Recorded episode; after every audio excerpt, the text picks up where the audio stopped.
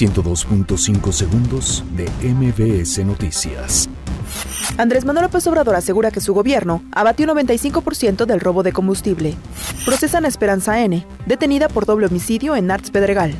Vinculan a proceso a dos implicados en el caso de Norberto Ronquillo.